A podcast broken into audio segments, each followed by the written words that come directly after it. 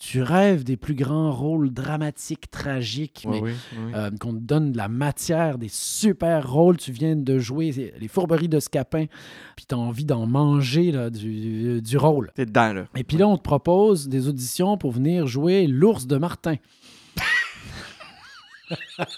Fait que là, les choses se sont enchaînées, dans le fond, puis t'avais pas nécessairement de raison de quitter la France. Ouais, tu sais, tu, tu, T'avais toujours des offres. Tu contrôles pas ce qui arrive, puis les événements se font, puis tu, tu, tu suis. Juste pour l'anecdote, c'est Ouais. la fois où j'ai rencontré Michael Jackson. Hein? J'ai eu une deuxième comme vie euh, qui s'est créée il y a 24 ans quand je suis arrivé euh, en 1995, puis je rejoignais un, un frère et une sœur. Je le savais pas à l'époque, mais Ouais. c'est devenu vraiment mon frère ouais, avec, ouais, avec le temps, oui, c'est ça. Tu t'es pas refait une vie, tu t'es fait une deuxième vie. Oui. Cette semaine à l'épisode, on parle de la vie d'expatrié avec le comédien Denis Lefrançois.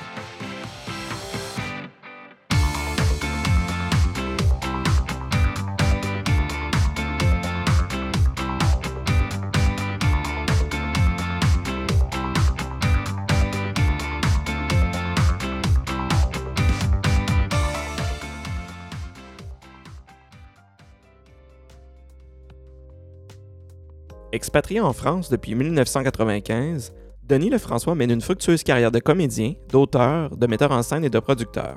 Je l'ai rencontré lors de son dernier passage au Québec pour m'entretenir avec lui sur sa vie d'expatrié et sur comment il en est venu à s'installer en France. Salut Denis, Salut. ça va bien? Ben ouais, très bien. Merci d'être là à l'enregistrement du podcast euh, partout dans le monde. Pour les auditeurs, j'aimerais juste ça que tu te présentes et que tu nous dises qui tu es, qu'est-ce que tu fais et d'où tu viens, qu'est-ce qui se passe avec toi dans ta vie en ce moment? Alors, OK, je suis né le, le 21 mai 1973 à Granby. Euh, C'est très précis, merci. c'est très précis, tu vois. Qui je suis, ben, ça, ça commence là. Oui, oui, oui. Euh, euh, non, moi, je suis comédien, auteur, metteur en scène. Euh, je suis parti du Québec il y a 24 ans, à peu près. Oui. Parce que je suis parti en, au printemps 1995 euh, pour aller euh, passer trois mois en France pour aller voir un ami. Mhm. Et puis, euh, ces trois mois-là, ben, ils ont duré 24 ans. OK. Fait que tu es un expatrié du Québec en France. Ouais. Quand j'ai pensé à, à monter ce podcast-là, tu étais dans la shortlist de gens avec qui je voulais parler.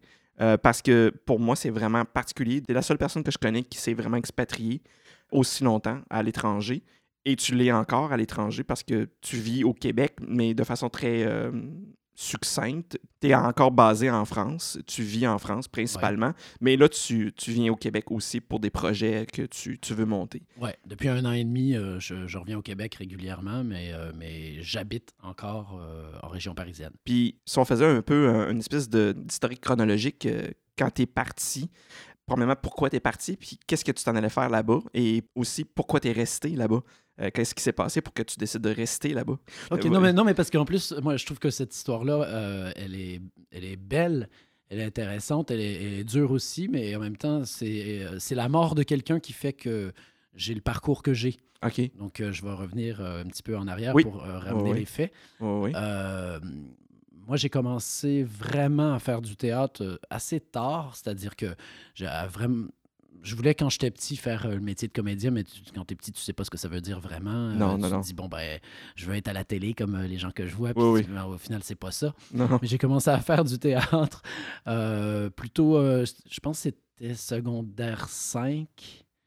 C'est 4 ou 5 en tout cas, mais je pense j'ai ce souvenir du secondaire 5 euh, sur une pièce. Là, je remonte un petit peu. hein. Non, Mais non, non, c'est, une- regarde, il n'y a, a- pas de mauvais endroit pour commencer. Vas-y. sur une pièce de théâtre qui avait été écrite, je sais pas par qui, mais euh, qui, euh, qui était pour les enfants et qui s'appelait Chabicoin.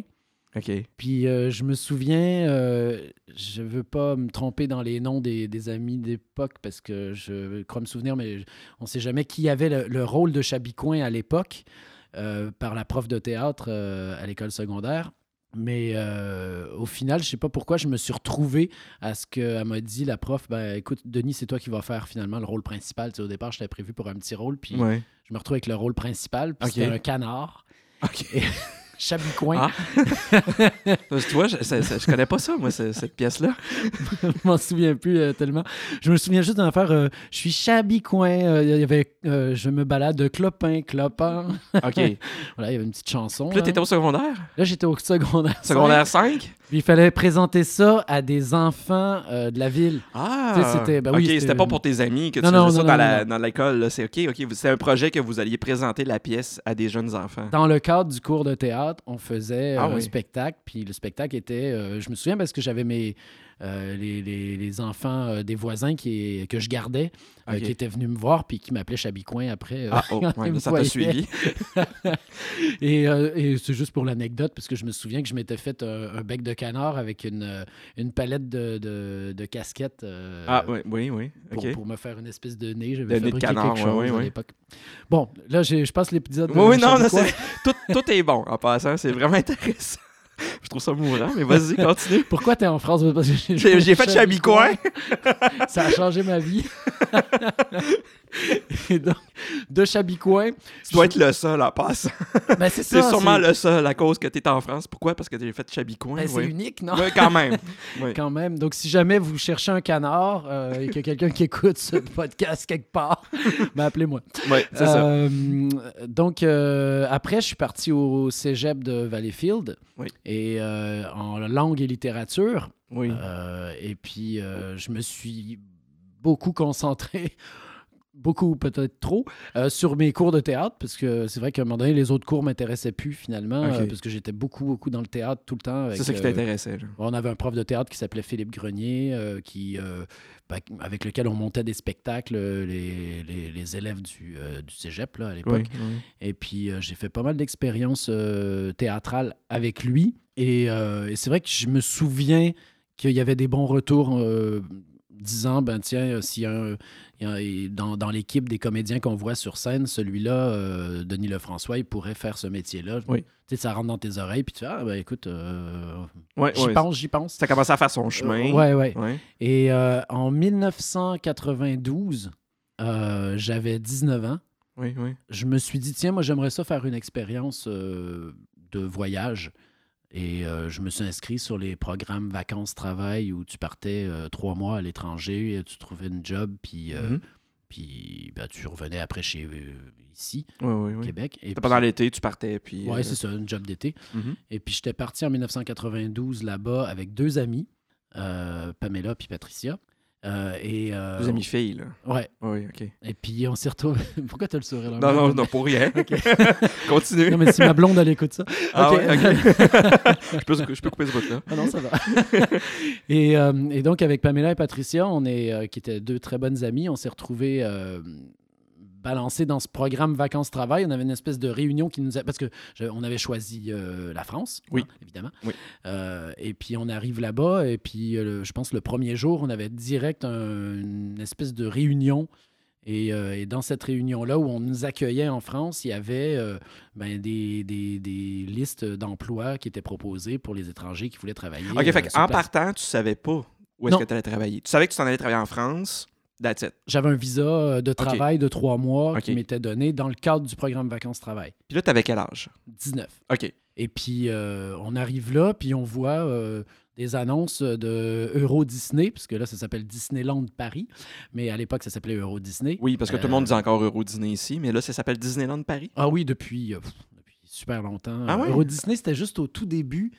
Euh, et puis après ça, je pense que ça a été vendu à des intérêts français, je pense. OK, Et c'est pour ça que ça s'est appelé Disneyland Paris après. Il y a une Ok. histoire de changement de nom par rapport à ça. d'accord.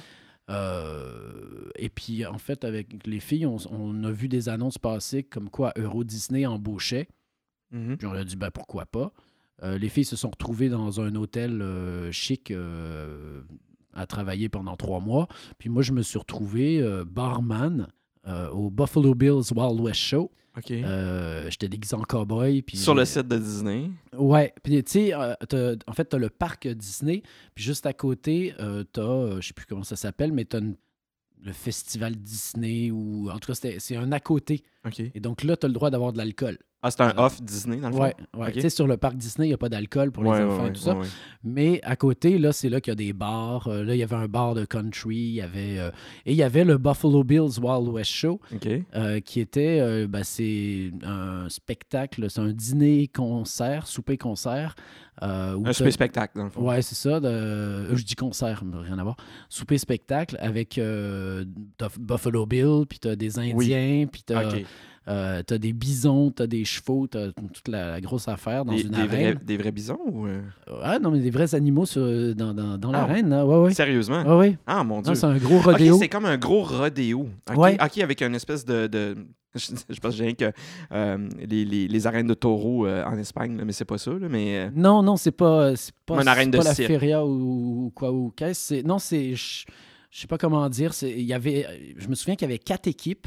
Parce que Ouais. les gens étaient assis dans des, dans des zones. ouais. Donc, tu avais les rouges, les jaunes, euh, les bleus et les, euh, je sais pas, les, les roses, on va dire. Ouais. Et puis, les gens vont s'asseoir dans, dans des zones bien précises. Ok, Et ok. Il y a des cow-boys euh, qui, qui représentent leur équipe ou des Indiens qui représentent leur équipe. Ah, et puis ah après oui, ça, les gens, ils mangent leur chili con carne. Ah ouais. Et pendant ce temps-là, ben, il y a tout un spectacle avec euh, Buffalo Bill qui a son micro puis qui raconte son histoire. Puis que tout d'un coup, il se fait, les, les Indiens se font attaquer par les cowboys. euh, Ok. Et puis, euh, puis après, ben, ton équipe peut perdre ou gagner euh, en fonction des soirées. Et, Ok. tu vois, il y a toute cette affaire-là. Les Ouais, gens, ils ouais. arrivent, on leur donne un chapeau de paille avec, le, avec la couleur de leur équipe. Puis moi, j'étais dans le bar, donc j'étais même pas dans, dans l'arène en elle-même. Moi, oui. C'est juste que c'était futé à Disney, c'est qu'il faisait rentrer les gens une heure avant le spectacle. Fait que si le spectacle, on va dire, il est à 8 heures le soir, ben, ils disent aux gens, il faut surtout que vous soyez là à partir de 7 heures. Fait que là, les gens, ben, ils viennent à 7 heures. Qu'est-ce qui se passe à 7 heures? Les gens, il, il y a 1000 personnes qui rentrent d'un coup. Et là, il y a deux bars. Et puis là, Ah, on vend, on vend tu- de l'alcool. Ouais, c'est là que tu travaillais, dans le fond. Puis là, c'est ça. Là, il y avait un groupe de. je presque tout le temps, je pense qu'il y avait un groupe de. de de, de- de chanteurs euh, western euh, qui faisaient leurs chansons et tout ça. Puis les gens ils avaient, étaient dans la bonne ambiance, puis ils passaient au bar. Et nous autres, pendant une heure, c'est du débit, du débit, du débit. euh, C'est. Et ça, le rush, c'était vraiment pendant une Ah, heure avant le show. Fait que vous étiez là, vous étiez occupé. Ouais, pendant une heure. Puis après ça, on nettoyait Ok. pendant le show. Et puis une fois que le show était fini, euh, ben, on refaisait une deuxième batch euh, dans la foulée. Je pense qu'on en avait deux par jour. Ah oui, oh mon Dieu. Mais ça demandait pas mal de job parce que tu venais quand même bien des heures avant pour nettoyer ton bar, pour que tout soit euh, Tout préparé. bien beau, bien propre pour l'arrivée des gens. Mais c'était ouais, c'était une expérience assez, assez le fun. Et puis, juste pour l'anecdote, c'est la fois où j'ai rencontré Michael Jackson. Comment ça, t'as rencontré Michael Jackson Ben, parce que- chez Buffalo Bill? Ben, parce que Michael Paris? Jackson et Disney, ça va, ça allait ensemble. oui, ça, c'est- oui, c'est correct. un ouais. grand enfant, là. Oui, oui, oui. Hein? Et Michael Jackson, il est venu euh, à Disney euh, pendant que j'étais là-bas. Tu sais, c'était l'année de l'ouverture en plus, donc lui, il venait visiter le parc. Et euh, il s'est retrouvé. Il paraît que dans les hôtels où mes amis, mes deux copines travaillaient, là, il paraît qu'il y a, il y a des filles qui sont tombées sans connaissance. euh, Ah ouais, et tout ok. ça. Parce qu'il était là? Ben oui, parce qu'il est passé dans leur hôtel, puis euh, c'est- ça fait la folie, tu sais. OK. Et Michael Jackson, je me souviens de le voir arriver au Buffalo Bills Wild West Show une fois que les spectateurs étaient déjà assis, qui étaient déjà installés dans la salle Ah parce qu'ils voulaient pas faire ben des émeutes. Là. Puis il débarque avec ses 40 gardes du corps. Et puis lui est au milieu des 40 gardes du corps qui ont, ils ont tous des walkie-talkies dans les mains. Et puis lui, il est tout en rose, Ah, ouais, en costume rose, Ah oui? euh, genre pour passer inaperçu. Ben oui, c'est puis, sûr. euh, il est au milieu de ses 40 gardes du corps. Et puis, euh, ben, ils font une espèce de, de- de protection autour de lui. Puis, ils l'amènent jusqu'à la section qui est réservée pour sa gang. Ouais. Et il s'installe et il regarde le show. OK. Et tout d'un coup, mon patron euh, qui, est, qui s'occupait des barman, je sais pas pourquoi, on était plusieurs barman à travailler à chaque fois. Ouais. Il a dit ben il m'en faut un là qui va porter à Michael sa, sa bouteille d'eau parce qu'il a commandé une bouteille d'eau. Puis je sais pas, il dit ben Denis, vas-y. Je suis là, euh, petit Denis qui fait ben, je pars avec mon, mon plateau puis la, la bouteille d'eau dessus. Puis je, je- je- j'ai servi Michael Jackson. Mais, mais je me souviens d'être resté comme un con à côté de lui parce que je- genre j'ai servi sa bouteille d'eau. Puis je m'attendais pas à avoir nécessairement un type, Non. mais je m'attendais à ce qu'il me dise merci. tu sais. Ah, Juste. Mais euh, il Non. paraît que c'était quelqu'un qui était qui avait peur des autres et qui Oui. il mettait beaucoup de Ah, temps oui. à faire confiance aux gens qui Oui. l'entouraient. ouais. Fait que je me souviens d'être resté plusieurs secondes avec mon plateau comme ça, à le regarder avec le sourire. Puis lui, il regardait en face de lui, puis il me regardait pas. Puis je me disais, bon, ben, OK, euh, ça. laisse tomber. Ouais, c'est ça. J'ai fait, euh, here it is, sir. Euh, Je lui ai servi sa bouteille, puis, puis après, j'ai attendu, j'ai attendu, puis j'ai dit, OK, je, Ouais. Je, je vais laisser. trois bails. Ouais, ok. Quand même. Mais là, t'es habillé euh, en costume. Ouais, moi, j'étais pas en rose. hein, Non, j'imagine. Cowboy rose, c'est plus rare, oui. Ouais, non, c'est clair. Non, on était en, co- en cow-boy. Oui. Ah ouais. Puis, euh, là, puis je me souviens au bar, on s'était amusé avec un ami, euh, Yann, euh, que j'ai avec qui j'ai repris contact des années après, euh, qui habite à Lyon maintenant. Euh, on se faisait on, euh, genre à la cocktail, euh, genre avec Tom Cruise et tout ça. On se lançait les bouteilles puis les verres. Ah, comme dans le film de Cocktail. Comme dans le film Cocktail, oui, oui. on, Faisait un show, là. on se pitchait les bouteilles. Des fois, on en cassait. Des fois, on cassait des verres, mais dans l'eau, ça faisait le show pour les clients et c'était- drôle. Ah. Donc, Fait que là, t'as fait ça pendant trois mois. Ouais. T'étais au Buffalo Bill de Disney, ah, le off Disney, dans le fond, euh, pendant trois mois. Et t'es revenu au Québec après? Et je suis revenu au Québec après. J'ai juste avant de revenir au Québec, euh, je suis pas fier. J'ai donc l'ami en question qui habite à Lyon. t'es pas fier, donc c'est une bonne anecdote, c'est ce que tu vas me Ouais, dire? non, je suis pas fier Ouais, de l'anecdote. ok. Ouais, c'est ça. Non, je suis pas fier parce que de- tu vas vite comprendre pourquoi. Mais Ouais, l'ami hein, dont je parlais euh, tantôt, là, qui, est, euh, qui est à Lyon maintenant, ouais. Il me dit euh, Ah, ça serait le fun qu'avant que tu partes, on se fasse une journée ensemble sur le parc de Disney, qu'on aille se faire les manèges. euh, Ouais, pour en profiter. Ouais. Puis lui, euh, je sais plus, ça tombait sur euh, une date où il était en congé. Et moi, j'avais demandé à un de nos boss si je pouvais prendre congé en même temps que lui. Sur, Mhm. sur une journée où je devais travailler, qui correspondait à mon, ma der- mon avant-dernière journée de travail, je pense, quelque chose de même, ou ma dernière journée de travail. Et puis euh, mon boss, c'est juste qu'on avait plusieurs boss, mon premier boss me dit oui, Mhm. donc, euh, je fais yes, c'est cool, et tout ça. Donc, je dis à mon ami Yann, à l'époque, il n'y avait pas de téléphone euh, cellulaire. Fait que en 92, c'était rare. on s'est donné rendez-vous, genre, le matin pour aller sur le parc ensemble, euh, à super tôt, à 8 h du matin, ou je sais pas trop. Et puis, euh, entre-temps, j'avais eu un autre boss qui m'avait dit non, non, non, non, on a besoin de toi. Tu peux pas nous faire ça. Euh, désolé, mais là, tu viens travailler. Un boss plus haut, j'imagine. Ouais, peut-être. Ouais. Ouais, oui, je pense, parce que je, je l'ai compris après. Oui. Ah ouais, d'accord.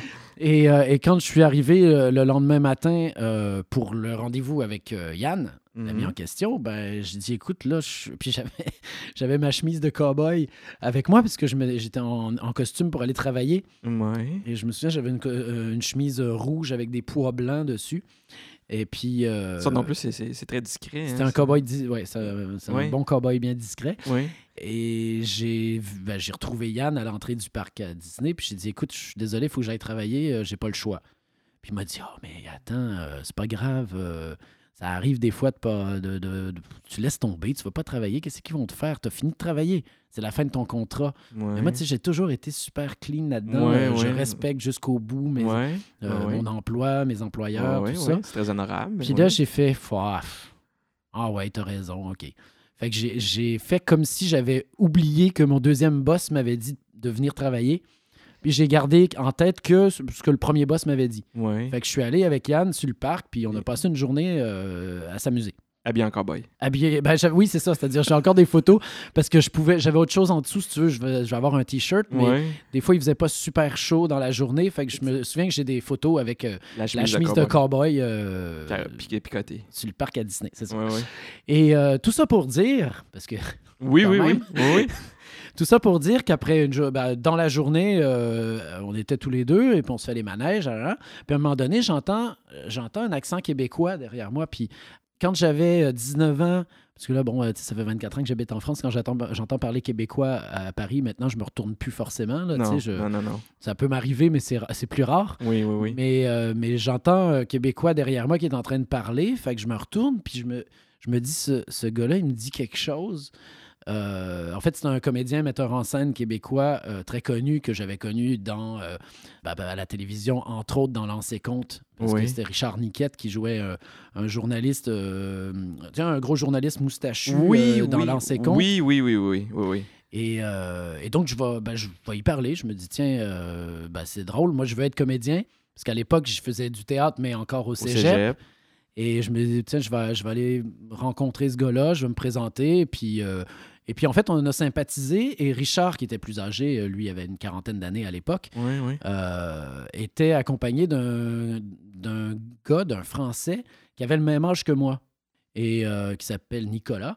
Et, euh, et on a sympathisé, en fait, avec Nicolas, avec Richard Niquette. Et on a passé la journée ensemble. C'était super. Et de fil en aiguille, ben, au bout de la journée, Richard et Nicolas, je les ai revus dans la semaine. On s'est fait des restaurants. Et euh, c'est devenu des amis euh, en une semaine, tu vois, tu, tu rencontres du monde.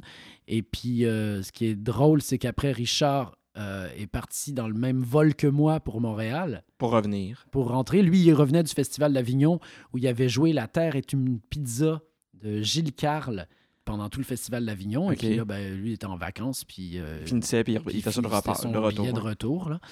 Et, euh, et donc, on a, fait le- on a pris le même vol pour rentrer à côté d'un chanteur qui s'appelait Murray Head. Euh, ah, euh, ouais, ça me dit quelque chose. Ouais, ben. Euh, One Night in Bangkok. Non, non, non, non, non, non, non, non. ça, ça, dit quelque chose. Ben, mais c'est Murray Head, c'est lui qui chantait One Night in Bangkok. Je sais pas, c'est quoi l'air? One Night in Bangkok. Ah, je sais pas. Murray Head, oui, oui. Je la connais moins que l'autre que je viens de te chanter, mais. mais l'autre, elle me dit rien. OK. on s'entend bien. Bon, on la mettra dans le post-scriptum. Mais non, non, ça- l'autre, elle me dit rien. Mais. Murray Head, attends un peu, Murray Head, ben oui. Il me semble que c'est ça, One Night in Bangkok. Il me semble que c'est sa plus connue. OK, c'est possible. Puis, en tout cas, ce que je me souviens que dans l'avion, euh, Murray Head était complètement à, à- à l'ouest. Tu, sais, tu, tu y parlais, puis, puis il disait Oui, je chanteur, euh, je m'en vais, je m'en vais travailler avec Marie-Carmen euh, Hein? à Montréal. Puis, en fait, j'y croyais à moitié. Ouais, genre, lui, il me voyait rire. Euh, bon, bref. Mais au final, après, je l'ai vu à la télé. Je fais Ah oui, OK, c'était c'était lui. OK. C'est Amaris qui dit. OK. Et, euh, et bon, après, je, je- je passe tout ça. Richard Niquette, euh, en 1992, m'a dit ben, Écoute, Denis, si tu as besoin d'un coach pour entrer dans les écoles de théâtre, euh, eh ben, euh, super, on peut travailler ensemble, que- mais moi, je te, je te prépare pour les, les entrées dans les écoles professionnelles. Parce que là, tu, là, tu commençais à penser, tu pensais à faire ça comme carrière, donc tu voulais, tu, tu pensais peut-être t'inscrire à des écoles de théâtre. Ah oui, moi, j'étais dû. Là. Ça, ça tombait exactement Fin à la cégep. période Oui. où euh, moi, c'était ça ma, pro- ma prochaine étape. OK. Et donc, ben, après, j'ai commencé à préparer mes auditions pour les entrées dans les écoles avec Richard. Oui. Et après, je suis parti. J'ai pas été pris cette année-là euh, à l'École nationale, euh, dans les écoles de théâtre, euh, au conservatoire et tout ça. Et, et je suis parti à Moncton, au Nouveau-Brunswick, Oui. pour aller étudier à l'Université de Moncton pendant un an dans le département de théâtre. Oui. Avec des amis d'ailleurs que j'avais connus au cégep de Valleyfield, oui, oui, des, des amis qu'on a en commun. qu'on a en commun en oui, plus. oui, absolument. Et, euh, et donc, ben, je suis parti là-bas et euh, donc j'ai étudié un an, une super année à Moncton. C'était génial. Euh, la gang était vraiment super. Les profs aussi. Je m'amusais bien, mais en même temps, j'avais toujours cette envie-là de, d'essayer quand même d'entrer dans les écoles. Et, et sur l'année à Moncton, je voulais pas non plus euh, que ça perturbe mon travail en cours d'année, parce que, tu sais, genre, il y a des écoles, euh, euh, peut-être, on va dire l'école nationale, euh, admettons que tes auditions, tu les passes au mois de mars. Ben, si tu es à Moncton, comment tu fais pour venir passer tes auditions au mois de mars puis pas rater des cours en même temps? Euh, Tu sais, il y avait cette affaire-là. Oui, oui. Donc, je C'est me, suis, problématique. je me suis inscrit que dans une seule école de formation euh, d'art dramatique, qui était le Conservatoire euh, de Québec, d'art dramatique de Québec. Et, euh, et c'était drôle parce que j'avais dit à toute la gang euh, de Moncton, j'avais ramené euh, tous mes meubles, tout, tout ce que j'avais amené à Moncton, là, j'avais, j'avais tout pacté ça. Puis j'avais dit, OK, bon, ben, désolé, mais je vais être pris au conservatoire. Fait que euh, je repars de Moncton. OK, fait que... Donc j'avais tout enlevé de Moncton en Ouais. disant, je vais être pris au conservatoire. Ah ouais? Ah, OK, t'a- t'avais, oui, t'avais de l'assurance. Et donc, je suis venu retrouver Richard qui m'a fait travailler sur Caligula, que j'avais travaillé à Moncton avec un des profs là-bas. Oui. Euh, et, euh, et Richard Niquette m'a recoaché, on va dire, sur, avec le rôle de Caligula. Mhm. Et, euh, et je faisais aussi Harlequin, serviteur de deux mètres de Goldoni. Et je suis allé passer mes auditions au Conservatoire de Québec. Puis, euh, ben, je de fil en aiguille, je me suis retrouvé à, à faire le stage euh, et puis, euh, Fait que ça a fonctionné. et puis à être pris au Conservatoire. Ça a, été- ça a fonctionné. Ça a fonctionné, oui, oui. Sauf que mon année, si tu veux, mon année de conservatoire a été difficile après, je l'avoue. C'est-à-dire, tu sais, Ouais. des fois, tu te dis, ah, est-ce que je manquais de maturité? Est-ce que... Mais j'ai jamais retrouvé ce que j'avais ressenti dans les auditions. C'est toujours intéressant à dire ça, parce que tu vois, je fais une carrière depuis euh, 25 ans, Mhm. euh, mais j'ai fait un an de conservatoire et après, ils m'ont remercié.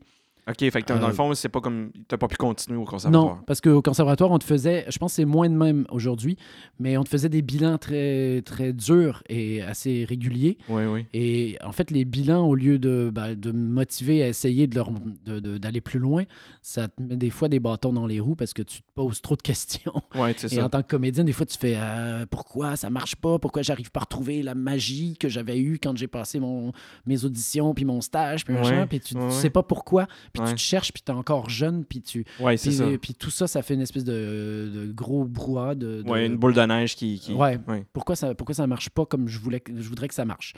Tu sais, c'est comme un sportif, hein, un joueur de hockey qui tout d'un coup euh, il, il a fait une super carrière en junior, puis tout d'un coup il arrive euh, dans les rangs au-dessus, puis il arrive plus à scorer, puis il comprend pas pourquoi. Ouais, on nommera Euh. pas de nom, mais on, on passe à...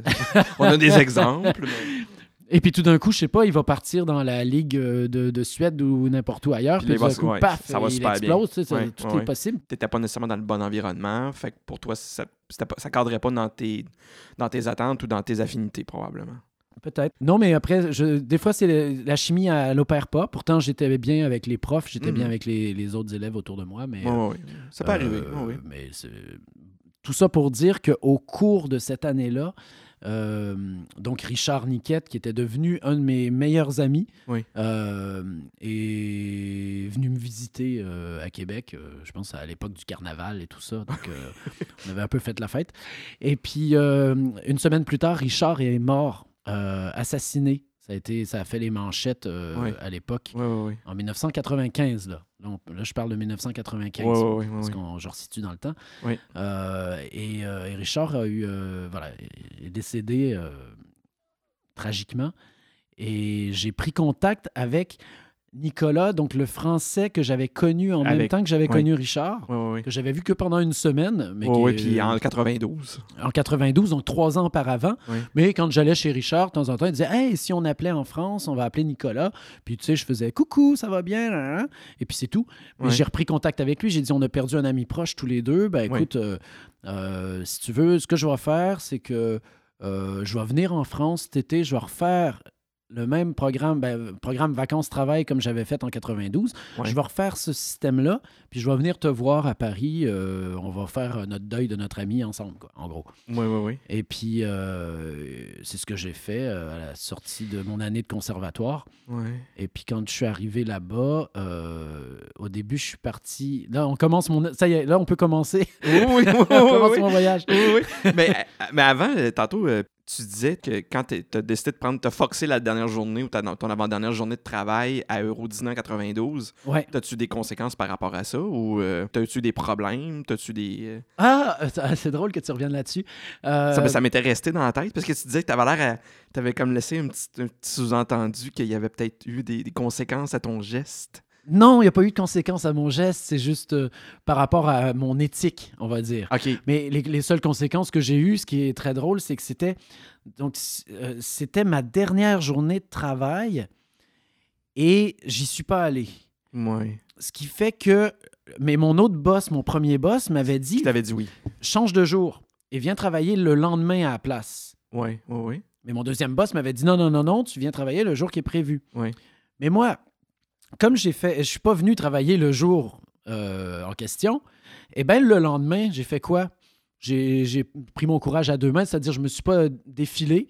Ouais, J'ai allé. Je suis allé. Je suis arrivé pour travailler le lendemain. Et puis, euh, et puis j'ai dit, mais vous me payez pas, je m'en fous, je suis là, je travaille. euh, mais vous n'êtes pas obligé de me payer. Je comprends que la situation d'hier, c'est un peu bizarre, mais, mais c'est comme ça. Mais moi, je suis venu travailler parce qu'on avait dit ça avec le premier boss, avec John, il s'appelait. Euh, et donc, John, il m'a dit que je pouvais travailler cette journée-là à la place de cette journée- journée-là. ben, je suis venu. Puis je suis là. Mais si vous voulez pas me payer, c'est pas grave. Puis là, tu sais, j'ai mon le- le patron qui m'avait dit non. Ouais. Euh, le deuxième boss, là, ben, il, il m'a fait monter dans le bureau du grand, grand boss. Oh, oh. Puis OK. là, euh, j'ai eu une espèce de conversation très sérieuse avec le grand, grand boss qui me parlait en anglais. Et donc, ça faisait trois mois que je travaillais chez eux. Mais moi, je me débrouillais en anglais, mais je n'étais pas euh, super bilingue. C'est là où ils se sont aperçus qu'ils avaient engagé un gars qui parlait pas super bien anglais pour travailler dans un endroit international. Ah, ouais. Mais bon, parce que j'essayais de, de me débrouiller pour lui expliquer la situation, et de...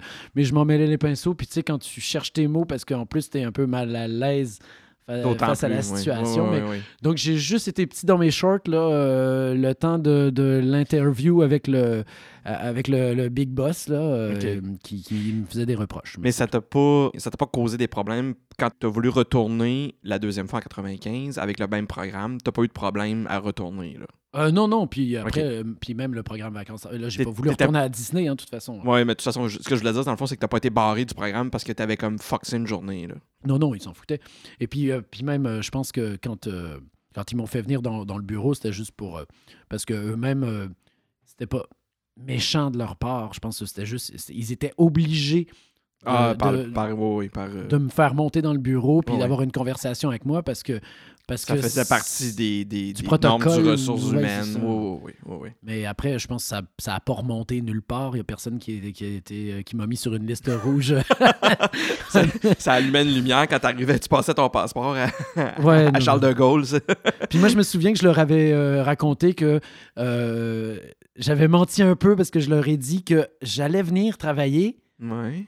Mais que j'ai rencontré un metteur en scène québécois de mon pays, de ma culture, Oui. juste avant ma journée, puis que ça m'a genre euh, complètement, que je me suis dit, c'est peut-être mon avenir de comédien qui est en jeu. Oui. Tu sais, je leur avais raconté l'affaire ouais, un peu à l'envers, T'as mais... un petit peu. oui. Ouais, et que j'avais passé ma journée sur le parc parce que c'était peut-être l'occasion euh, pour ma carrière. nanana, Oui, nanana. oui, de faire de l'avancée de En gros, c'est ça.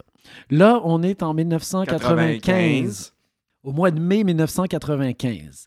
J'arrive en France pour la deuxième fois de ma vie, pour Mhm. passer trois mois. Je viens voir euh, l'ami Nicolas, pour, euh, qui était ami avec Richard Niquette. Oui. Et euh, je passe quelques jours là, mais, mais j'ai surtout envie de voyager finalement. Donc, Nico, on s'est vu, genre, on a passé une ou deux soirées avec ses parents et tout ça. je débarquais chez eux, mais en même temps, moi, j'étais en touriste. Et puis, je m'étais Mais Là, t'avais-tu une job ou Non, non, j'avais pas de job. Tu sais, tu débarques avec ton programme vacances-travail, ça te donne le droit de travailler, mais après, il faut, faut que tu trouves du boulot. Ah, OK. Donc, euh, T'as pas, un- t'as pas un boulot garanti. Là. Tu t'arrives là, faut quand même que tu fasses des démarches. c'est à toi de te bouger. Puis je pense que là, je sais pas pourquoi, je me souviens pas d'une réunion comme j'avais eu la fois où j'avais décroché euh, Disney, là. Oui, oui. Je me souviens plus, euh, ou alors je suis pas allé à la réunion, ou ben, ou ben je me suis dit, oh non, mais euh, tant pis, je vais me trouver autre marche, chose ouais. ailleurs. euh, je vais.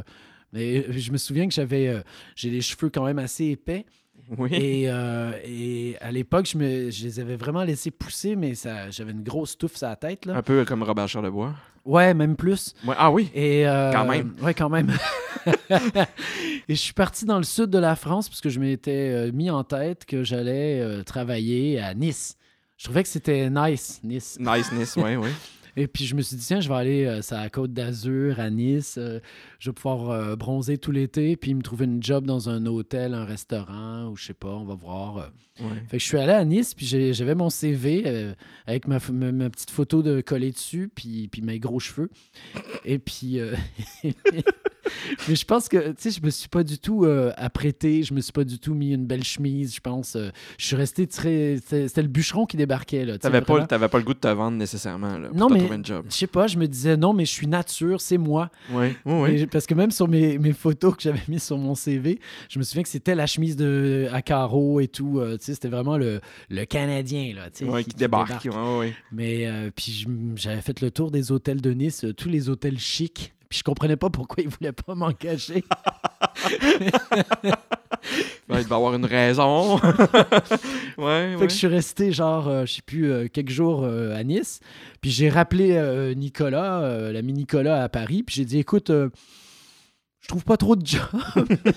fait que je pense que je vais revenir chez vous. Ça dérange-tu ta mère si, si je, de- je viens dormir chez vous? Parce que moi, j'ai pas d'endroit pour dormir. Non. Puis euh, avait dit, Ben pas non. nécessairement des, des finances euh, illimitées non plus. Bah là. oui, c'est ça, à l'époque en plus, puis même aujourd'hui, je vous rassure. Et, euh, et, puis, euh, et puis donc, Nico m'avait dit, ben oui, oui, viens à la maison, pas de problème. Sa mère elle était super, d'ailleurs, j'ai une pensée pour elle parce qu'elle est décédée il y a quelques mois. Là. Ah oui. Euh, qui- elle est devenue un peu ma deuxième mère. Euh, C'était ma maman française, euh, comme ça que je l'ai appelée pendant 20 ans. Et les autres, ils, ils vivaient à Paris ou. Eux autres étaient à Paris, ouais. Ok. Et, et donc, je suis allé chez eux. Là, on est en juin euh, 1995. euh, et Nicolas était dans un cours de théâtre à Paris, un cours privé. euh, un cours privé qui s'appelait euh, l'école Claude Mathieu. Et donc, bah, moi, j'étais là. Je, savais, je cherchais un job. Je n'avais pas encore trouvé de job. Et puis, euh, donc, euh, quand j'avais du temps, ben, j'allais. euh, Nicolas, il demandait au directeur si je pouvais assister au travail qui se faisait. Donc, je suis allé voir un petit peu ce qui se faisait dans cette école de théâtre-là. Oui, OK. Euh, et j'ai beaucoup aimé le travail que j'ai vu à l'école Claude Mathieu. Je trouvais que c'était tellement humain, c'était tellement. On, on prenait ce qui tu étais, puis on travaillait avec la matière. oui, vraiment. OK. Et, et donc, ben, j'ai dit, bon, ben, go, Euh, je passe mes auditions OK. pour l'école Claude Mathieu. Mais, fallait... mais ça, c'est une école privée, donc tu devais payer. Tu devais payer. Mais j'ai dit, moi, si je suis pris, euh, allez, euh, je vais m'organiser, je vais me trouver une job, puis je vais, je vais payer mes, mes études euh, en France. Ça, c'est une belle expérience. Oui, oui. Et puis j'avais une amie québécoise que j'avais connue un an auparavant au stage du Conservatoire de Québec qui s'appelle Nadine. Oui. Et, et Nadine, elle, elle était venue, elle, étudier pendant un an à la Sorbonne en théâtre à Paris. Euh, mais là, Nadine est une Québécoise. Nadine, Nadine est une Québécoise Oui. qui, malheureusement, n'était pas, ren- pas rentrée au conservatoire à l'époque avec, euh, avec moi. Mhm. Euh, mais on s'était connus sur le stage, puis on s'était bien entendu. Et puis, euh, au bout d'un an, ben, je suis venu voir mon ami Nicolas, que j'avais connu trois ans auparavant. Oui. Et je venais voir aussi ma copine Nadine, que j'avais connue l'année d'avant, avant le conservatoire. Nadine était à l'Université de la Sorbonne en théâtre, et puis pensait revenir au Québec Ouais. après son année là-bas. Puis moi, je suis débarqué là-bas, et puis... euh, euh, mais en même temps, elle était hésitante aussi. Elle savait pas encore trop qu'est-ce qu'elle faisait. OK. Fait C'était que pas clair, dit- là. Ouais, puis j'ai dit à Nadine, j'ai dit, hey, go, euh, tu viens avec moi, on se, on se fait nos auditions chez Claude Mathieu, école de théâtre qu'elle connaissait elle, parce qu'elle avait déjà rencontré du monde dans l'entourage, dont Nicolas, que je lui avais présenté à distance. Et puis, euh, et puis donc, Nadine et moi, on a passé nos auditions pour entrer à l'école Claude Mathieu, et puis on a été pris. Euh, puis je suis rentré direct en deuxième année, donc dans ma tête, je me disais, ben, c'est bien, mon année de conservatoire est comptabilisée finalement, parce que je rentre dans une école qui dure trois ans, mais là, on me met direct au deuxième niveau, donc euh, qui Ça va quand même juste. va dans deux ans, c'est fini. euh, Oui. Je suis formé, c'est bon, là, mais je Oui, peux oui. travailler. Donc, j'ai été pris directement en deuxième année à l'école Claude Mathieu. Et euh, ben, puis, je me suis trouvé une job dans un restaurant qui s'appelait l'Assiette lyonnaise des Halles euh, à Paris, près, de, près des Halles. Euh, et puis, euh, ben, j'ai travaillé euh, là tout l'été, euh, puis même quelques fois après en tant que serveur. euh. mais euh, là, j'ai travaillé en cuisine. J'étais, euh, je faisais les desserts puis les entrées. Je n'avais fait, jamais fait ça. Jamais- Ouais. Mais, mais c'était le fun. OK. C'était pas comme le- les, les brigades de, de chefs, euh, des choses qu'on voit des fois à la télévision où est-ce que c'est super comme euh, militaire, euh, très, très sévère, euh, Non. l'ambiance très tendue. Non, c'est juste relax. Ouais, ouais. Après, c'était drôle parce que j'avais une super relation avec Françoise, qui était la, la- la patronne, on va dire. Eh ben, son mari était le chef, puis elle, c'était la patronne. Oui, oui. Et puis, puis Françoise, c'était une vraie lyonnaise avec, tu vois, elle avait de la gueule. Puis, euh, Oui. puis elle aimait bien aller dans la salle, s'asseoir à la table avec les clients, puis, elle parlait fort. Puis, euh, puis elle était super, super souriante tout le temps, mais dans le rapport euh, de hiérarchie, elle me vous voyait, puis moi, ça m'énervait parce que je voulais qu'elle me tutoie. Mais en fait, elle me vous voyait quand il y avait du monde, mais elle me tutoyait quand il n'y avait pas de monde. Ah, c'est- OK. Quand t'étais seul avec toi, tu Ouais, ouais. tutoyais. Mais sinon, il y avait ce côté-là, c'est moi la boss, fait qu'il faut qu'on montre aux gens que Oui, je te mais Fait ça, elle très français bien. aussi, oui, mais- oui, oui. tout ça pour dire que l'assiette lyonnaise des Halles, ben, ça m'a permis d'avoir ma première job là-bas au début, pendant mon été. Et après, il fallait que je revienne au Québec. De toute façon, j'avais pris un billet pour revenir au Québec euh, fin août, début septembre. Mais t'avais déjà commencé tes cours? Euh, non, les cours, ils commençaient genre euh, début octobre ou fin septembre. OK, fait que pendant que t'étais là l'été, t'as pas, pas étudié. T'étais travaillais. là, tu travaillais. Je ramassais des sous. OK. et puis, Puis comment tu t'es logé? Comment t'as fait pour...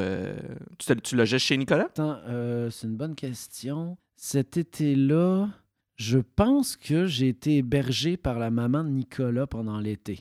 Parce que après, c'est grâce à elle qui m'a présenté un ami à elle qui m'a loué son appartement à Puteaux, en banlieue parisienne, euh, sur ma première année, mais avec un prix mais dérisoire par rapport au... Ça coûtait rien par rapport aux autres prix d'appartement que j'aurais dû payer. Oui, OK. Euh, donc lui, ça l'arrangeait parce qu'il dormait pas chez lui, mais il me laissait son appartement fait que pour tu gardais l'appartement, dans le Ouais, fond. c'est puis- ça. euh, puis, euh, puis je vivais avec un Arménien s'appelait Arsène. Euh, Lupin? non, euh, euh, Arsène Mélixétian. Ah, OK, Ouais. OK. Donc on était coloc dans un, dans un appartement assez grand euh, en banlieue, euh, en banlieue de Paris, du côté de la Défense. euh, OK. si tu vois un petit peu.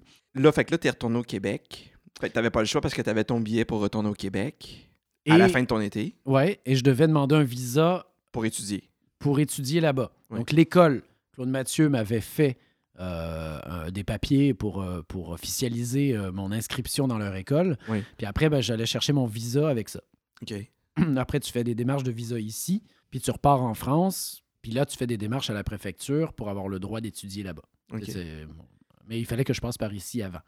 Fa- Fallait que tu reviennes. Dans, Ouais, le fond, je- dans le fond, consulat de France. euh, Oui, c'est ça. Ouais. Puis ben, après, j'ai commencé les cours là-bas et j'ai rencontré. euh, Mais, là- tu as parlé de Nadine tantôt. Est-ce que Nadine, elle a eu le même parcours que toi dans tout ça? Ou, euh?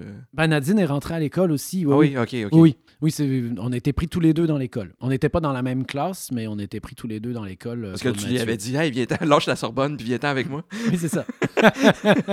Et puis après, ben Nadine a fait partie de ma vie depuis. C'est comme ma sœur. euh, voilà. Comme Nicolas, c'est mon grand frère. Ouais, c'est quelqu'un de proche de toi. c'est- des gens, ben, tu sais, ma vie, s'est- j'ai eu une deuxième comme vie euh, qui s'est créée il y a 24 ans quand je suis arrivé euh, en 1995. Puis je rejoignais un, un frère et une sœur.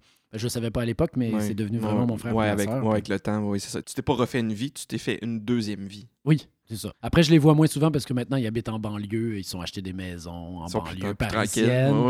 Ils ont des enfants. Puis moi, je suis resté euh, le, le, le- le jeune de, de 19 ans oui, le jeune de 19 ans qui habite Oui, encore. Paris. Ouais. avec ma blonde. Puis, Mais oui. puis moi, je, je crois pas au mariage. puis- Fuck la banlieue. Ouais, c'est ça. Ouais, ouais. Mais je les aime toujours. Ouais, bien sûr. Et, euh, et donc, oui, après, ben, j'ai commencé à faire euh, les- la formation de théâtre euh, chez Claude Mathieu. Et puis, je me suis trouvé une job et j'ai eu la, la chance, euh, c'est une vraie chance finalement, de rencontrer euh, toute la gang euh, de Unibrou. Oui. Ça, c'est pendant, que t'étais- pendant que tu étais aux études ou après? non, c'était pendant que j'étais aux études. Justement, il fallait bien que je gagne un peu de sous pour payer mes cours de théâtre parce que Oui, ça parce coûtait que- super cher. Oui, j'en doute pas. Euh, c'est des cours privés et tout ça. Et à l'époque, je fréquentais, je commençais à fréquenter peut-être le, le bar québécois, l'Envol, si je mets dans le bon ordre mes, mes infos. Ouais. Et, euh, et l'Envol québécois, qui est euh, un bar euh, à Paris, qui est vraiment le bar officiel québécois Qui dans en- Paris, qui qui- existe encore. qui existe encore? Ouais.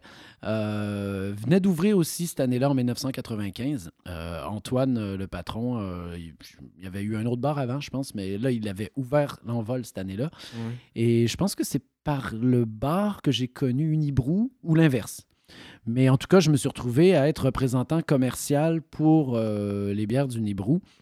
Donc, je partais en province euh, française. euh, donc, des fois, c'est pour ça qu'à l'école Claude Mathieu, je ne pouvais pas avoir de cours le vendredi soir, comme certains avaient. Il y avait une espèce de cours où tout le monde passait. C'était des cours très physiques le vendredi soir. Puis moi, je disais, ben, je peux pas parce que là, je pars toute la fin de semaine. Ça, fallait que tu travailles. je prenais le train, j'avais des bières qui m'attendaient dans les grandes surfaces françaises et, euh, et je faisais des animations euh, de bières québécoises habillées en bûcheron euh, ou en moine. Parce en, que, en moine? ouais, ben, tu sais, il y a les moines d'abbaye là, tu sais, qui font oui, la bière. Oui. Donc, euh, comme la- les bières du Nibrou avaient cette réputation d'être des bières de type Ouais, belge, Inspiré, ouais, ouais. donc, il y avait ce côté-là euh, pour montrer la qualité des bières du Nibrou. Et des fois, j'étais habillé en, en bûcheron québécois, puis je faisais mon gros show.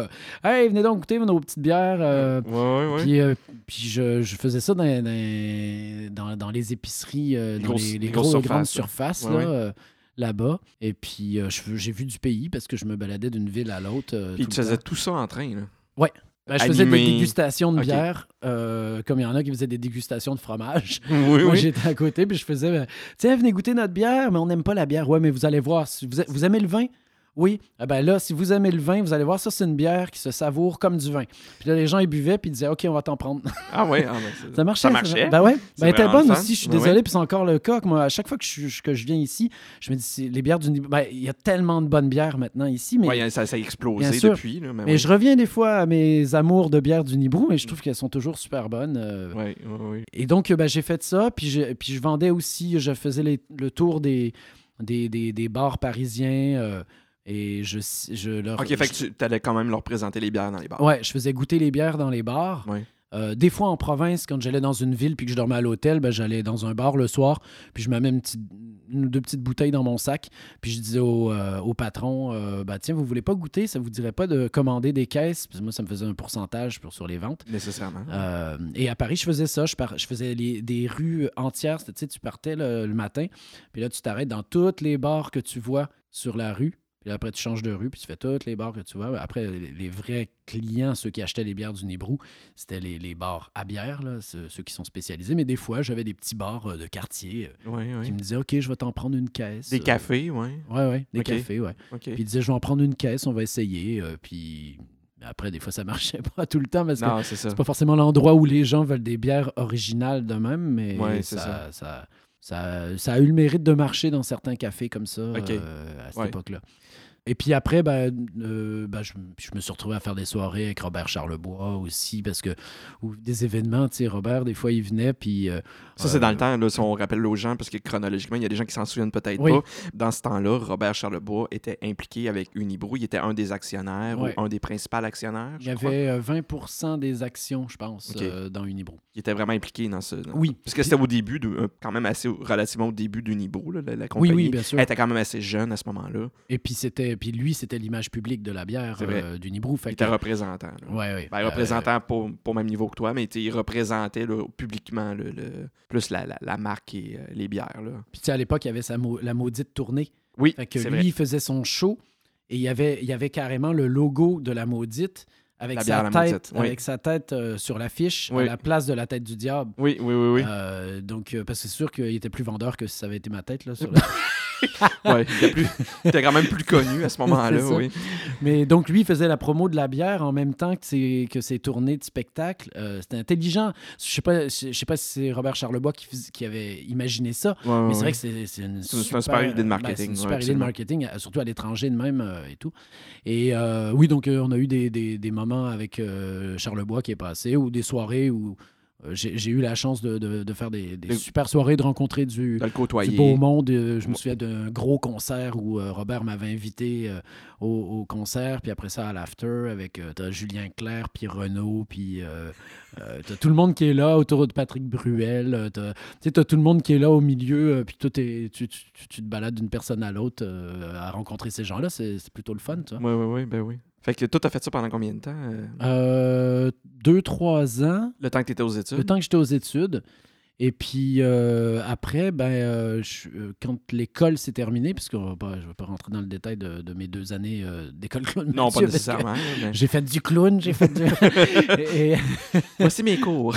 Voici mon horaire de cours. Non, parce qu'on va être encore là demain. Oui, oui, mais, mais quand les, les cours se sont terminés, j'ai eu une proposition. En fait, je voulais reven- venir au Québec direct. C'est-à-dire, moi, moi, dans mon idée, c'est ça l'affaire, c'est que Tu faisais la formation je là-bas. faisais une formation professionnelle, puis après ça, bang, je venais au Québec et puis je commençais à démarcher euh, dans le métier ici. Oui. Pour, ben, pour, euh, pour exercer mon métier de comédien euh, dont j'avais la formation finie à l'étranger. Oui. Je me disais, tiens, c'est original aussi, tu c'est pas mal. Et puis, il se trouve que ben, j'ai eu des propositions sur place. Donc, OK. euh, Genre, en finissant, t'avais des propositions. oui, ben même, je pense que j'avais pas fini l'école. Oui, c'est ça, j'avais pas fini l'école. Je me suis retrouvé dans une pièce de café-théâtre euh, qui s'appelait La Spécialité, qu'on a joué dans un restaurant euh, euh, avec des formules repas-spectacle oui, au Festival d'Avignon. Oui, Ouais. C'était pendant le Festival d'Avignon en 1997. Donc, ça, c'était mon premier Avignon. Donc, j'étais content. Hey, mon premier Avignon, 1997, c'est le fun.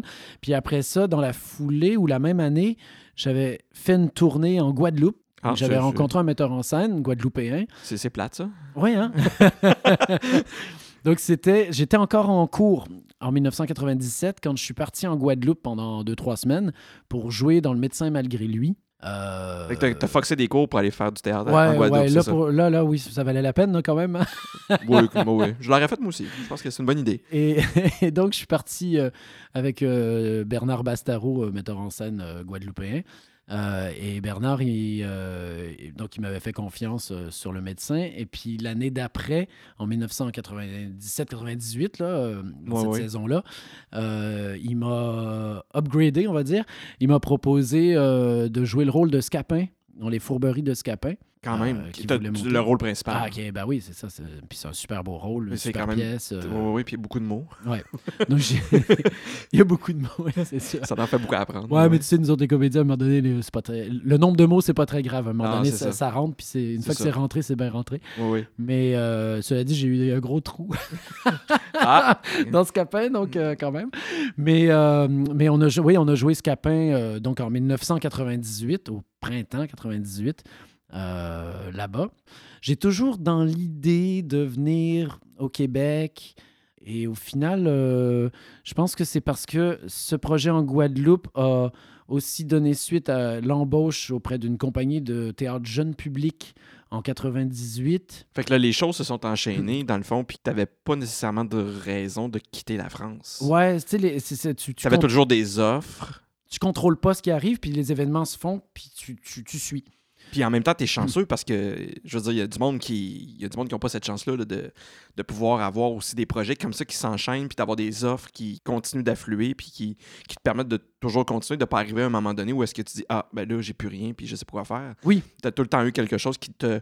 Pas qui t'a retenu là-bas, mais qui t'a permis de continuer à travailler dans, dans ton domaine là-bas. Oui, oui, bien sûr. Puis j'aurais pu faire des choix qui m'auraient amené euh, à faire, à, à faire d'autres choses. Oui. Par exemple, tu vois, euh, ce que ce qu'on m'a proposé en 1998, c'était de rejoindre la compagnie du théâtre astral, qui, était, euh, qui faisait du jeune public, très, très jeune public, Ok. du 3, 3, 7 ans, tu vois, genre. Sauf que toi, tu sors d'une formation comédien, tu rêves des plus grands rôles dra- dramatiques, tragiques euh, ou comiques, hein, peu importe, mais oui, oui. euh, tu rêves, des- tu rêves de, de- de- qu'on te donne de la matière, des super rôles. Tu viens de jouer les fourberies de Scapin, euh, puis tu as envie d'en manger là, du, du rôle. Oui, t'es dedans, là. Et puis là, on te propose des auditions pour venir jouer l'ours de Martin. Après Chabicoin. C'est, ouais, c'est ça, c'est rien contre l'ours de Martin. C'est pas ça qu'on dit, là. Non, non, non. Mais oui, oui. Mais c'est-à-dire que je me retrouve avec un texte d'audition à apprendre. Puis je me dis, mais ah, c'est plate. Ouais, ouais. Tu vois, tu te dis, j'ai, ah, je sais pas si j'ai envie de ça. En plus, euh, euh, donc je vais passer les auditions. La metteuse en scène n'était pas sûre de me prendre, mais l'assistante, elle voulait absolument que moi je sois engagé. Mhm. Donc au final, l'assistante, elle, a insisté. L'assistante a insisté Ouais. euh, pour que je passe une deuxième audition parce que j'avais pas été servi par mon partenaire sur la première ou je sais pas quoi. Ouais. Et puis finalement, la metteuse en scène, sur ma deuxième audition, elle a fait Ah oui, oui, on, on veut que tu travailles avec nous autres. Donc je- j'accepte. Puis là, je vais voir le spectacle L'ours de Martin qui est joué en école par un autre comédien, tu sais, parce que c'est- c'était des spectacles à deux comédiens. Et puis, euh, il y a un autre comédien qui jouait le rôle que moi, j'allais jouer, donc le rôle de Martin. Et, et donc, je me, je me retrouve dans un préau d'école maternelle euh, dans Paris, puis je vais voir ça. Puis le, le gars, en fait, il jouait pas. Il jouait, il faisait pas du théâtre. Il était, euh, il c'était devenu une espèce de, de, de gars qui dit du texte, qui raconte une histoire, mais qui dit chute aux enfants à toutes les dix mots OK, pour Alors- que les enfants écoutent. pour que les enfants écoutent. Mais les enfants que j'ai vus, moi, ce jour-là, après, j'en ai connu qui n'étaient pas, euh, qui étaient pas sages, mais, mais qui, qui parlaient beaucoup. Puis à un moment donné, pas le choix de dire chute. Oui, oui. Mais là, j'ai vu des enfants super euh, à l'écoute. Puis le gars, il jouait plus parce qu'il faisait chute tout le temps. Puis, puis, je- puis, puis la pièce, elle je la trouvais bête. Ben, je sais pas, tu vois, je, je- je me disais, mais qu'est-ce que je vais faire là? là? Je Ouais. comprends pas. Puis j'ai mon ami Nicolas, euh, dont on parlait tout à l'heure, Oui. qui m'a dit Toi, tu vas travailler, accepte, c'est génial que- qu'on te propose ça. Euh, tu te rends pas compte, c'est six mois de travail. euh, euh, tu- c'est un tu- contrat de six mois. Ouais, tu commences dans le métier, euh, tu vas jouer tous les jours pendant six mois. là, là. Et je fais ah, OK, OK, je vais accepter. Et puis, il se trouve que le théâtre astral a été mon employeur principal pendant des années, que grâce au théâtre astral, c'est eux qui ont fait les démarches pour que de- d'un statut d'étudiant Mhm. en France, je devienne travailleur. Parce que, en fait, c'est pas facile. J'imagine Euh, que c'est. Parce qu'on entend souvent parler euh, que c'est difficile au niveau de la bureaucratie, au niveau des, de la paperasse, des démarches pour travailler en France. Quand c'est pas pris en charge par un employeur qui est dans une grosse compagnie, tout ça, quand tu es, mettons, laissé à toi-même là-bas, qu'il faut que tu fasses toi-même les démarches, c'est pas évident. Ah non. C'est Fait clair. que c'est ça, tu as quand même réussi à toi à, à te frayer un chemin dans tout cette, euh, ce labyrinthe-là de la Maison des Fous. Et, euh, Oui, parce que j'ai été bien entouré aussi. Tu vois, euh, l'administrateur du théâtre astral, qui s'appelait Jean, ben, il est allé, je pense, euh, quatre fois euh, à la préfecture pour moi en disant écoutez, regardez, on a, on a tous les contrats, tout est là pour Denis Lefrançois. Il faut, faut que vous, vous signiez les papiers rapidement parce qu'on commence les tournées. On, Ouais. a, on a mis un peu de pression et puis heureusement qu'il était là pour le faire parce que moi, tout seul, j'aurais pas pu euh, faire autant de pression auprès de la préfecture. Non, c'est ça. Et après, je vais, je vais aller plus vite. là. Après, je suis passé d'un spectacle à l'autre avec le théâtre astral d'année en année. Mais C'était Et- ton employeur principal. Donc, c'était mon employeur principal, mais à côté de ça, je faisais des petits tournages, je faisais... euh, Tu, tu euh, trouvais d'autres. Oui, oui, bah, ouais. Dès 97, j'avais tourné avec Jean-Pierre Mocky euh, dans un de ses films. Euh, Jean-Pierre Mocky fait partie de, de- des vieux de la vieille euh, dans, dans- dans les réalisateurs euh, français. Ouais, ouais, du cinéma français, oui. ouais, c'est un des derniers dinosaures du, du cinéma français, mais qui envoie balader, qui a chier tout le monde parce que parce qu'il fait, il fait tout ça. c'est autoproduit, ses films, mais je pense que pendant des années, peut-être c'est moins le cas ces dernières années, mais il faisait un film par an. Tu sais, c'est le Woody Allen euh, des, euh, Français, des. Français, euh, mais toujours avec du cinéma très provocateur, avec du monde à poil, puis et puis il y a toujours un jugement sur l'Église dans ses films. Bon, j'avais Eh tourné ben, un jeune ouais, ouais. prêtre, moi, dans, dans, dans Ah dans ces films. Oui. Euh, donc, c'était drôle. Mais donc, oui, donc grâce au théâtre astral, j'avais une espèce de sécurité d'emploi artistique. Oui. Puis à côté de ça, je pouvais faire D'autres trucs. d'autres jobs euh, artistiques sans, sans être obligé de, de m'en faire avec euh, euh, mes heures parce qu'il y a l'intermittence du spectacle en France et ça tient toujours et on espère que ça va tenir le plus longtemps possible quand même parce que c'est un gros coup de pouce pour le milieu artistique et les, les artistes pour créer. Puis, si, on pouvait juste faire une petite parenthèse, expliquer c'est quoi l'intermittence. euh, Euh, en gros, l'intermittence, c'est drôle parce que quand je suis arrivé, au début, on me parlait d'intermittence là-bas, puis je faisais, Ah, je comprends rien. Puis- parce que non plus, c'est com- complètement. euh, Puis à un moment donné, tu finis par maîtriser, puis c'est toi qui, qui explique à tout le monde. Non, non, mais si tu fais ça, ça, ça, ça, ça, c'est bon. En gros, sur une année, sur 12 mois, il faut que tu aies fait 507 heures de travail. OK. Si tu cumules 507 heures ou plus dans tes 12 mois de travail, ça te donne une ouverture de droit de chômage, là, pour, euh, euh, mais c'est un- un- c'est une caisse de chômage qui est spécifique euh, aux intermittents, aux, aux artistes. Tous les artistes qui ont fait plus de 507 heures ont le droit à l'assurance chômage. OK. Tu vois, c'est pas. Oui, non, je si tu as fait de moins de 507 heures, tu n'as pas le droit à l'assurance chômage. Tu es ailleurs, là. Tu es, perdu. Ouais, ouais. tu te ramasses dans les mines à casser des cailloux. c'est ça. Est-ce que tu dirais que, hum, entre autres, ça, l'intermittence, et est-ce que tu dirais qu'il y a des avantages à faire le métier que tu fais en France? Est-ce que pour toi, c'est- plus avantageux d'être en France que... Ici, au Ouais, Québec, ouais. non. c'est tellement autre chose. Puis c'est difficile pour moi d'en parler. Je veux dire, quand je regarde les deux tableaux, Ouais. tu as beaucoup plus d'artistes en France, tu as beaucoup plus de projets en France, Oui. Mais tu as autant de la, excusez-moi du, du terme, de la grosse marde d'un bord, et puis, euh, et puis des projets de qualité aussi, tu vois. Mais c'est-à-dire, ce que je veux dire, c'est qu'il y a tellement. Tu, tu vas te balader à Paris, il y a combien de théâtres dans Paris? Euh, J'ai pas les chiffres, mais Ça, ça. ça- ouais, ça doit être quand même plusieurs. Je me demande si ça, ça, ça avoisine pas les 200 théâtres, tu vois, dans Paris. Ouais. Euh, C'est pas toi des productions euh, euh, stellaires, là, non a- plus. là. il y a des garages, ce qu'on appelle des garages. C'est vraiment, c'est pas vraiment des théâtres. Là. Tu fais juste, tu ouvres une porte, puis tu montes un spectacle, puis, OK. puis, puis, puis c'est pas aux normes. Là, c'est pas des Mm, théâtres. on n'appellera pas ça des théâtres ici, Non, non. mais là-bas, c'est des théâtres. Donc, tu peux avoir ce type de, de, de lieu. Euh, et c'est c'est pas mal parce qu'il y a des compagnies qui n'ont pas d'argent, qui vont jouer dans des petits lieux parisiens, qui mettent de leur poche, euh, et ça m'est arrivé aussi. Euh, et puis, euh, au final, ton projet, tu arrives quand même à le présenter et à le faire voir à du monde. Puis des fois, ben, il se trouve que tu tombes sur la bonne personne qui va te faire aller plus loin avec ton Ouais. projet. Ouais, ouais. Alors que si tu étais cloisonné dans, dans, un, dans un milieu qui est, où on va laisser passer que l'élite, c'est pas vraiment le cas ici non plus, mais au moins quand, quand tu as plein de- d'endroits où tu peux t'exprimer artistiquement, tu as peut-être une chance à un moment donné d'avancer. Parce que tu as la chance de pouvoir montrer ce que tu fais. Puis tout oui, c'est tu- ça. La visibilité va t'amener ailleurs. Puis après, tu peux travailler. C'est compliqué parce que moi, j'ai travaillé en France. J'ai autant travaillé dans les tout petits théâtres. euh, et puis ça m'arrive encore. euh, Oui, euh, oui. ce- là, je- ça va va m'arriver sur un projet. Je suis en train de répéter Marie Stuart de Schiller. Super texte, super auteur. Le metteur en scène colombien est génial. Il n'y a pas de budget, mais c'est pas grave. On va, mais j'ai accepté de le jouer, ce spectacle-là, parce que ça va être trop. euh, Trop ça, cool, ça- ça va être Parce génial. que tu, ben, ben, tu tripes aussi dans le faire. là, Oui. On va jouer au Théâtre de Nesle euh, à Paris. Euh, c'est un lieu qui est, qui est connu, le Théâtre de Nesle, mais c'est grand comme. euh, ben, tiens, grand comme le salon. Là. OK. mais, Mon salon n'est pas grand en passant. C'est peut-être un petit peu plus grand que ton salon, mais quand même. mais c'est un tout petit lieu. Euh, Qu'est-ce que tu veux comme perspective de spectacle à jouer au Théâtre de Nesle? Ben, peut-être que euh, quand on va jouer à l'automne prochain, Marie Stuart, euh, au Théâtre de Nesle, il va y avoir une personne dans la salle qui va dire Hey, ça m'intéresse. Moi, j'ai un théâtre à tel endroit où je veux vous acheter pour des tournées. En France, ça marche de même. Puis tu pars bang, bang, bang en tournée. Ouais, euh, ouais. ou quelqu'un Les gens se- veulent te produire ailleurs, dans d'autres euh, dans d'autres salles ou dans d'autres Ouais, ouais. dans d'autres marchés. Là.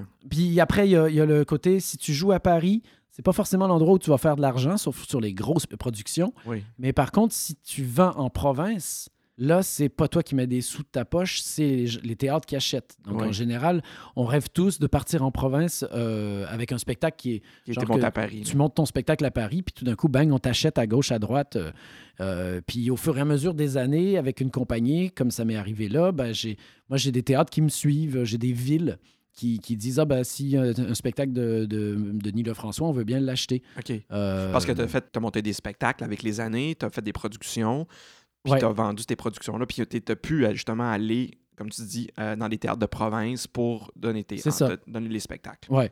Après, j'ai eu beaucoup de spectacles jeunes publics Oui, c'est ça. euh, parce que, comme j'ai accepté de jouer L'ours de Martin Oui. L'ours de Martin est très important dans ta carrière. en 1998. Et ben après, il se trouve que j'ai accepté, j'ai joué Bon Appétit Mon Roi, et puis après j'ai joué, euh, qu'est-ce que j'ai joué déjà?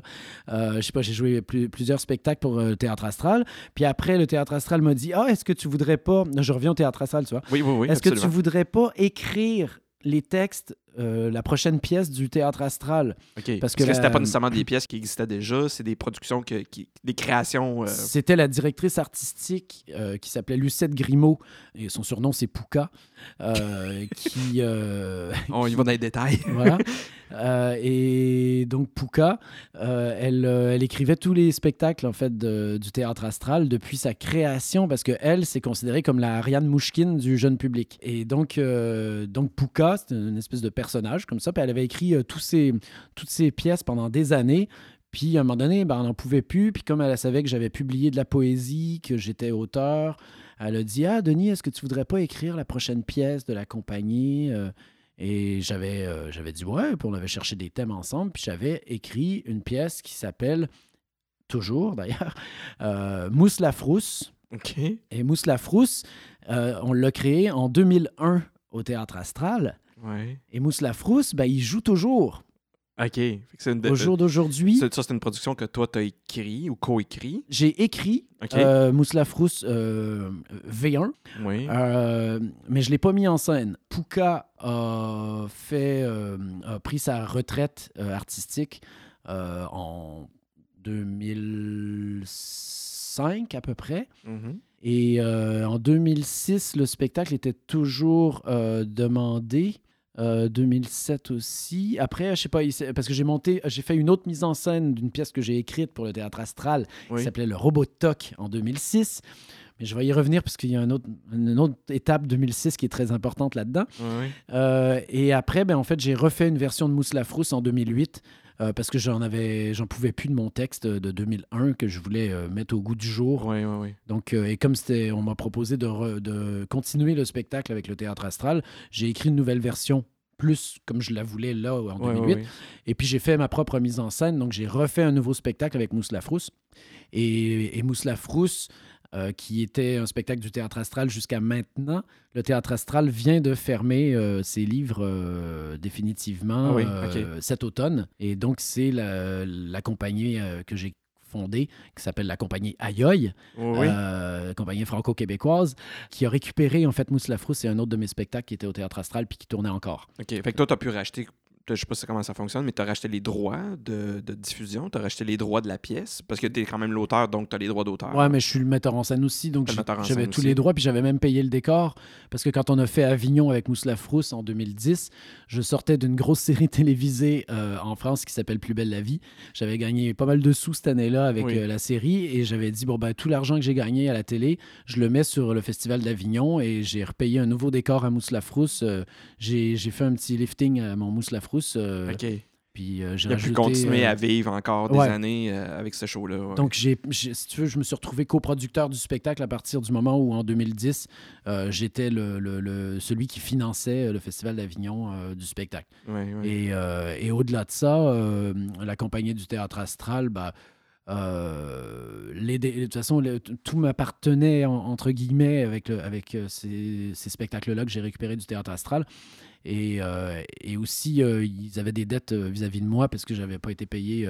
Euh, tu sais, quand une, une structure euh, va pas bien financièrement, Non, ça. ben, ça gèle euh, toutes les dettes. ouais, Et ouais. moi, j'ai été gelé de grosses dettes euh, avec eux euh, qui ne me seront jamais payées parce que la- la- parce qu'ils ont, ils ont mis la clé sous la porte. Ouais. Et donc, euh, donc euh, ils m'ont donné, en gros, euh, les spectacles que j'avais créés chez eux. Ok. euh, T'as pour que je quand les même récupère. Ouais, c'est ça. Tu as quand même pu récupérer à ce moment-là. Ouais, oui, oui. D'une certaine façon, oui. On va, on va faire un, un petit, euh, juste un petit croche euh, sur ta carrière. tu as parlé de Plus belle la vie.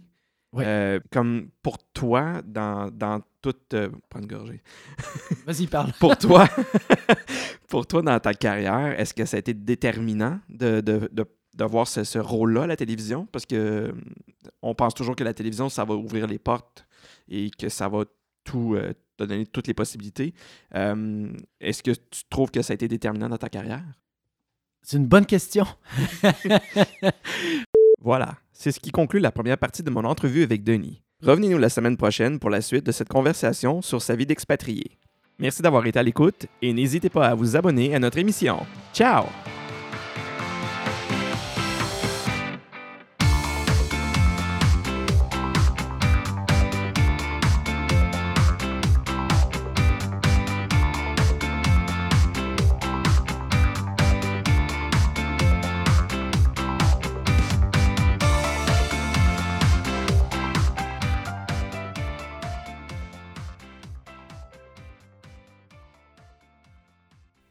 Si vous avez des questions à propos de cet épisode ou pour toute autre question, n'hésitez pas à nous contacter à l'adresse partout dans le monde podcast à commercial gmail.com. Nous sommes également sur Facebook et Twitter. Simplement recherchez partout dans le monde podcast.